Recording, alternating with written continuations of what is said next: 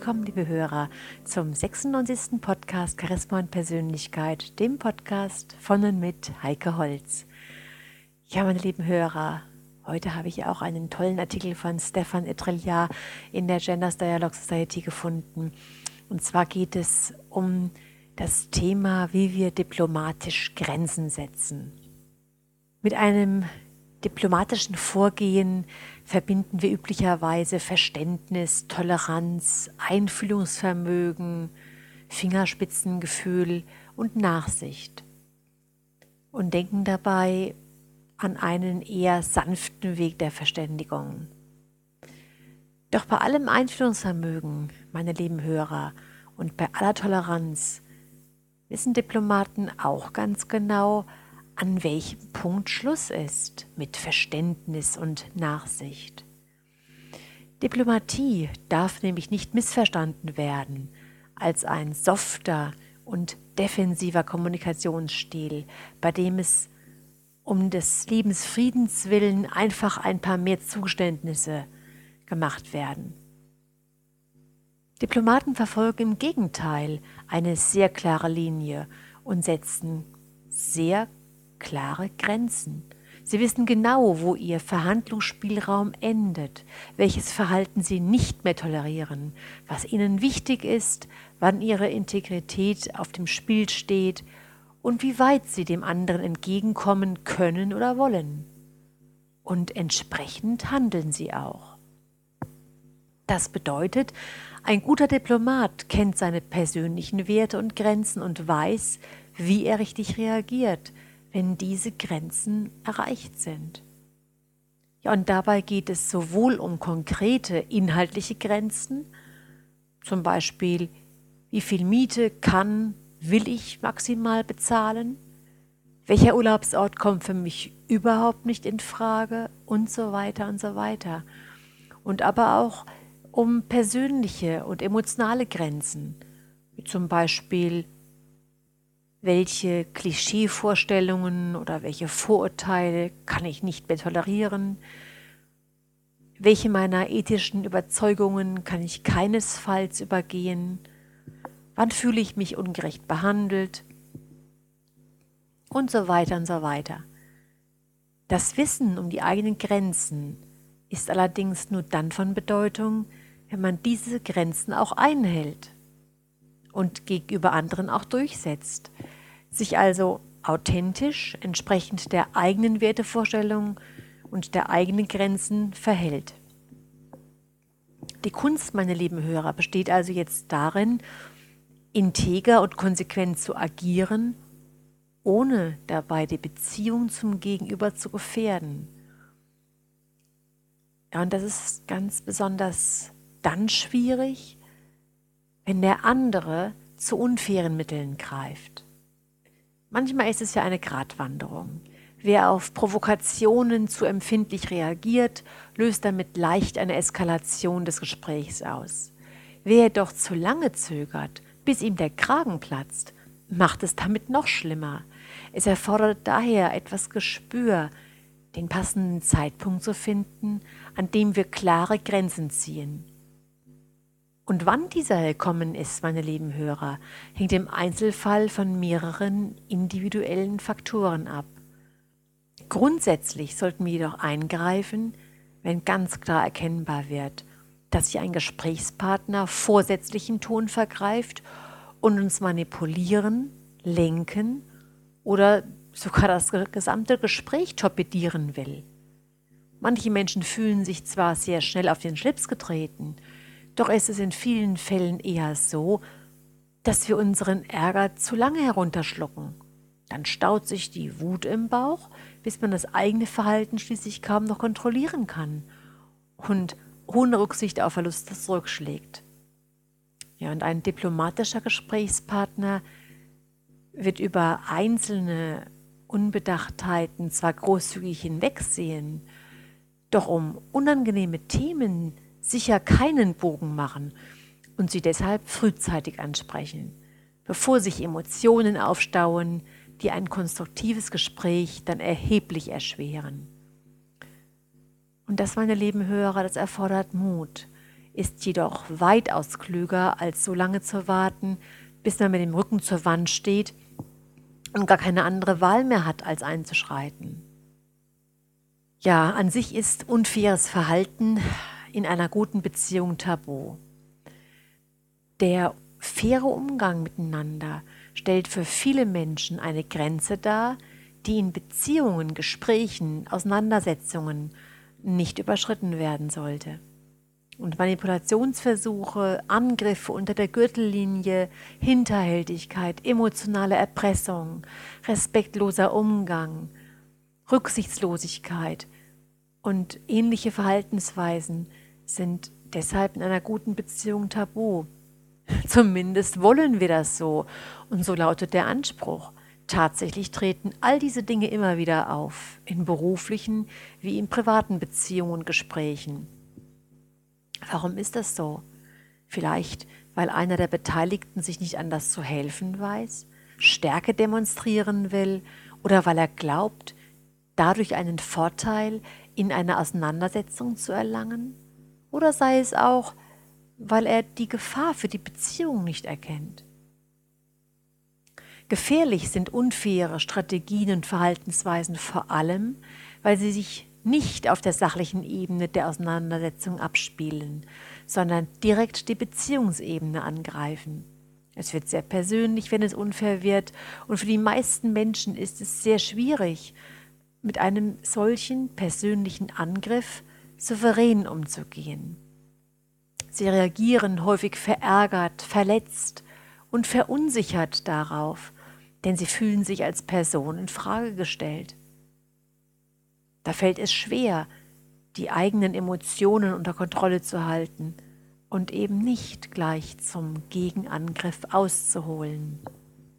Wer also diplomatisch geschickt vorgehen will, der braucht Strategien, die eine Eskalation verhindern und gleichzeitig den anderen in seine Schranken weisen, ohne die Beziehungsebene zu belasten.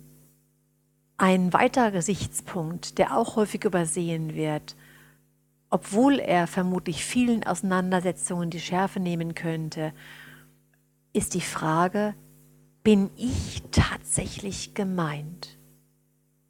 Wenn das unfaire Verhalten des Gesprächspartners, unseres Gegenübers uns verletzt oder anderweitig aus der Fassung zu bringen droht, lohnt es sich, meine lieben Hörer, wirklich zu hinterfragen, ob wir tatsächlich das Ziel des Angriffs sind oder ob da etwas anderes dahinter steckt. Sie kennen das auch sicher von sich selbst. Im Büro war es stressig, es gab Streit mit einem Kollegen, Sie müssen einen Fehler ausbaden und dann fragte Ihre pubertäre Tochter zu Hause bei ihrer Rückkehr nach dem Arbeiten, nach diesem stressigen Tag, ob Sie ihr nicht mal eine neue Hose für die Party am Wochenende spendieren können. Ja, wie wird da Ihre Reaktionen aussehen? Es ist nicht unwahrscheinlich, dass Sie sich aufbrausend darüber beschweren, dass Ihre Tochter ständig neue Klamotten haben will und dass es doch wahrhaftig wichtigere Dinge im Leben gibt als so eine doofe Party, auf der Ihre angeblichen Freunde doch nur auf die neuesten Markenklamotten gucken und, und, und. Und jetzt, meine lieben Hörer, können wir uns wirklich fragen, ist mit diesem Angriff nun wirklich die Tochter gemeint? oder doch eher der Kollege, der Ihnen schon den ganzen Arbeitstag vermiest hat. Wenn Sie Glück haben und Ihre Teenager-Tochter bereits über etwas diplomatisches Geschick verfügt, dann wird sie Sie mit ruhiger Stimme fragen. Mama, was ist denn los mit dir? War die Arbeit zu stressig? Soll ich dir einen Tee machen? Doch wahrscheinlicher ist es, dass sie ihnen ein zorniges und lautes Du bist total ungerecht entgegenschleudert, womit der verbale Zweikampf eröffnet wäre. Was dieses Beispiel, meine lieben Hörer, zeigen soll, ist ganz klar. Nicht immer gilt das unfaire Verhalten, die unfairen Antworten tatsächlich dem Angesprochenen. Es kann viele Gründe dafür geben. Und oft entziehen sie sich unserer Kenntnis sodass wir fälschlicherweise annehmen, das ungehörige Verhalten des anderen hätte etwas mit uns zu tun. Wer sich dessen bewusst ist, kann oft schon von vornherein vermeiden, dass es sich überhaupt als Angriff anfühlt, dass man sich überhaupt selbst angegriffen fühlt und entsprechend viel gelassener reagieren.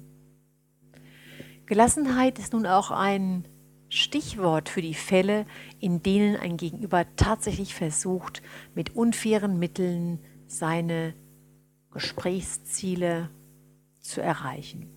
Gelassenheit bedeutet jedoch nicht, alles stoisch hinzunehmen. Es geht vielmehr darum, Ruhe zu bewahren, im eigenen Verhalten konsequent zu zeigen und Grenzen zu setzen. Das beginnt bereits damit, dass man über verbale Angriffe, Respektlosigkeiten oder gar Manipulations- und Lenkungsversuche nicht einfach hinwegsieht, sondern diese entlarvt, sobald man sie erkannt hat so zeigen sie ihrem Gegenüber deutlich, dass er eine entscheidende Grenze überschritten hat. Wenn sie jedoch zögern und ihren Gesprächspartner erst einmal gewähren lassen, bis, er, bis es ihnen irgendwann dann doch zu bunt wird, provozieren sie unter Umständen, dass er es immer wieder versucht.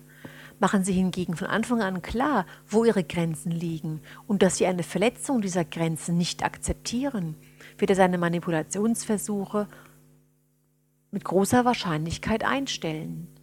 In vielen Fällen reicht das sofortige Entlarven auch bereits aus, um die Taktik des Gegenübers wirkungslos zu machen und ihn gleichzeitig in die Schranken zu weisen.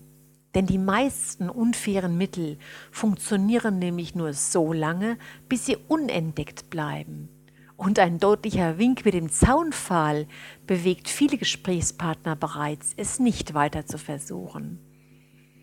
Also es gilt hier unverzüglich und unmissverständlich zu signalisieren, ich merke, was du vorhast, lass es sein, es führt zu nichts. In einem privaten Streit zwischen guten Freunden spricht auch nichts dagegen, diese Beobachtung ohne Umschweife anzusprechen, in Ich-Botschaften und darum zu bitten, den Rest des Gesprächs mit Fairness zu bestreiten. Auch wenn ein Freund hinter dem Rücken des anderen lästert, um in einer Sache vielleicht selbst besser dazustehen, wird ein offenes Wort an diesen Freund wohl die beste Lösung sein. Schwieriger wird es oftmals im beruflichen Umfeld. Professionelle Beziehungen, zumal wenn die Beteiligten verschiedenen Hierarchieebenen angehören, sind in der Regel fragiler und anfälliger für Störungen als gefestigte private Freundschaften. Und trotzdem gibt es auch hier Möglichkeiten, unfaires Verhalten aufzudecken und diesem Einhalt zu gebeten.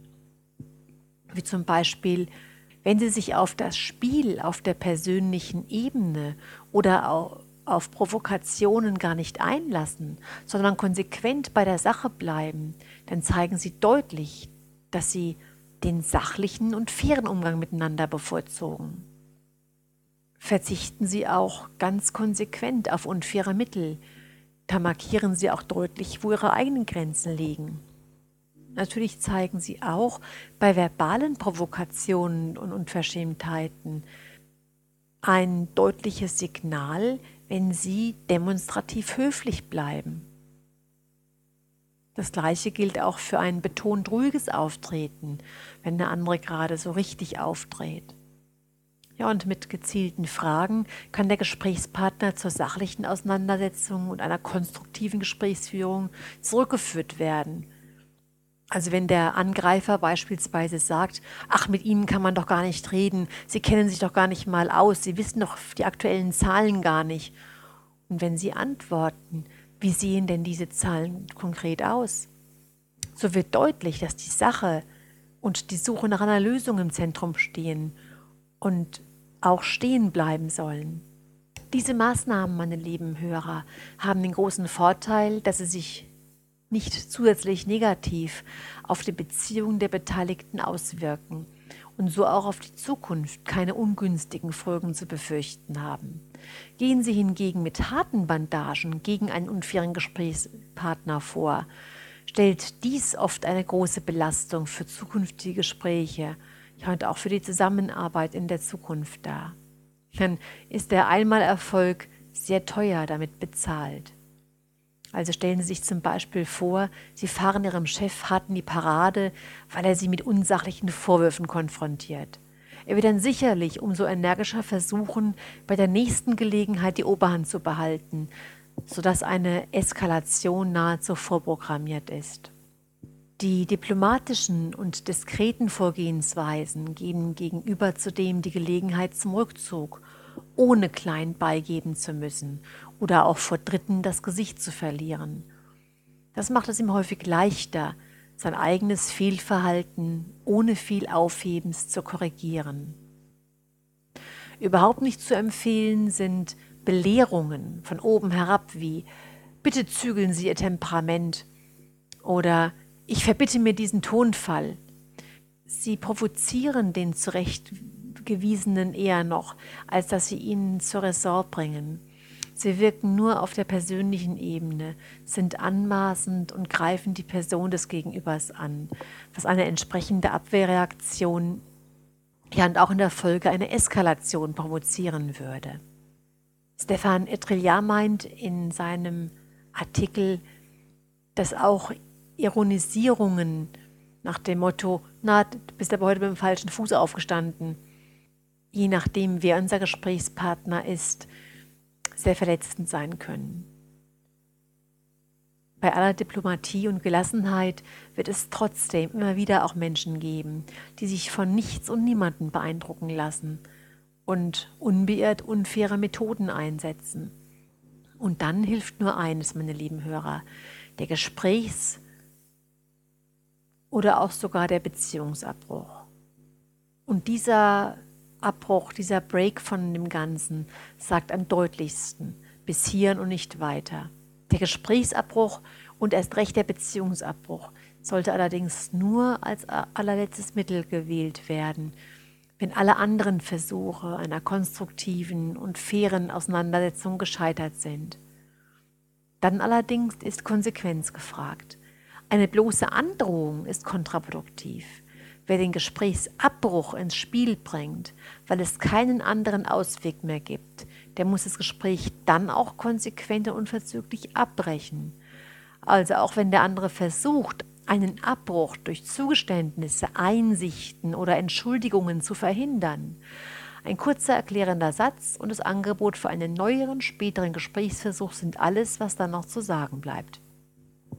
Nach dem Motto, Herr Meier, das führt heute zu nichts. Ich kann und will Ihre persönlichen Angriffe nicht weiter akzeptieren und werde das Gespräch daher jetzt abbrechen. Wenn Sie möchten, können wir uns nächste Woche noch einmal zusammensetzen und bis dahin unsere Positionen überdenken. Auf Wiedersehen. Ein weiterer wichtiger Punkt, meine lieben Hörer, ist, dass wir mit Bestimmtheit Nein sagen. Nicht immer sind es so offensichtliche Dinge wie unfaire oder manipulierende Verhaltensweisen, die eine konsequente Grenzziehung erfordern. Manchmal sind es auch freundlich gestellte Bitten um einen Gefallen, die mit einem klaren Nein beantworten werden müssen. Sei es die wiederholte Bitte einer Kollegin, für sie den Telefondienst zu übernehmen, damit sie etwas früher gehen kann, oder die zu häufige Bitte einer Freundin, als Babysitter einzuspringen. Wer immer nur Ja sagt, bürdet sich mit der Zeit zu viele Aufgaben auf, fühlt sich früher oder später ausgenutzt und ärgert sich dann auch noch über sich selbst. Außerdem steigt das Risiko, die eigenen Bedürfnisse zu sehr der Hilfsbereitschaft unterzuordnen, und auch das kann auf Dauer nicht gut gehen. Eine häufige Folge ist dann, dass die übernommenen Aufgaben nur zähneknirschend und nicht mit vollem Einsatz erledigt werden. Weil die Aufgabe dann nicht zufriedenstellend erledigt worden ist, kommt es im schlechtesten Fall auch noch zu Konflikten zwischen Bittsteller und demjenigen, der die Bitte nicht ausschlagen konnte. Und das führt dann nicht nur zur Unzufriedenheit auf beiden Seiten, sondern belastet auf Dauer auch die Beziehungen zwischen den Beteiligten. Also Nein sagen zu können, meine lieben Hörer, ist ganz wichtig und unverzichtbar. Doch das ist natürlich leichter gesagt als getan. Denn vielen Menschen fällt es zu schwer, eine Bitte auszuschlagen.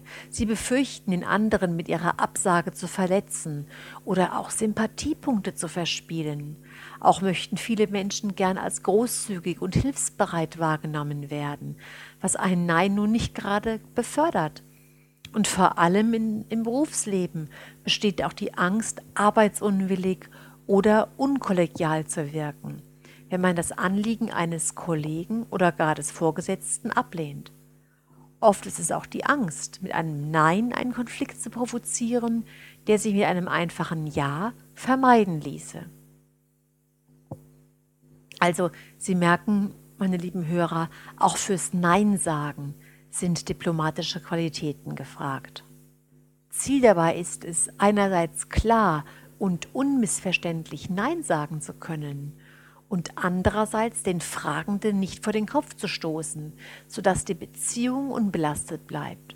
Einen großen Schritt in Richtung Ziel gehen sie bereits, wenn sie bestimmte Reaktionen vermeiden. Dazu zählen zum Beispiel fadenscheinige Ausreden, Ausflüchte und vage Antworten. Kann ich doch nicht genau sagen, muss ich mal schauen, und auch wenn Sie ungebeten Lösungsvorschläge machen, wie das Ganze auch ohne Ihre Hilfe zu machen sei, macht doch stattdessen das so und so, kommt das in der Regel nicht so gut an. Das gilt auch für den Hinweis, dass es jetzt leider nur zu spät ist. Ja, wenn du mich vor zwei Tagen gefragt hättest, wäre das gar kein Problem gewesen. Also besser, besser und diplomatischer ist hierbei folgendes Verhalten. Sagen Sie nur das zu, was Sie auch tatsächlich halten können und wollen. Zeigen Sie auch bei einer Absage Verständnis für das Anliegen. Formulieren Sie Ihr Nein direkt und unmissverständlich. Begründen Sie Ihr Nein plausibel und wahrheitsgemäß, ohne in Rechtfertigungen zu verfallen. Und wenn möglich, verbinden Sie ein Nein mit einer eingeschränkten Zusage. So können Sie eventuell eine Teilaufgabe übernehmen oder stellen für einen bestimmten Zeitraum zur Verfügung. Knüpfen Sie auch Ihre Zusage bei Bedarf an eine Gegenleistung, um chronischen Bittstellern zu signalisieren, dass sie sich nicht ausnutzen lassen.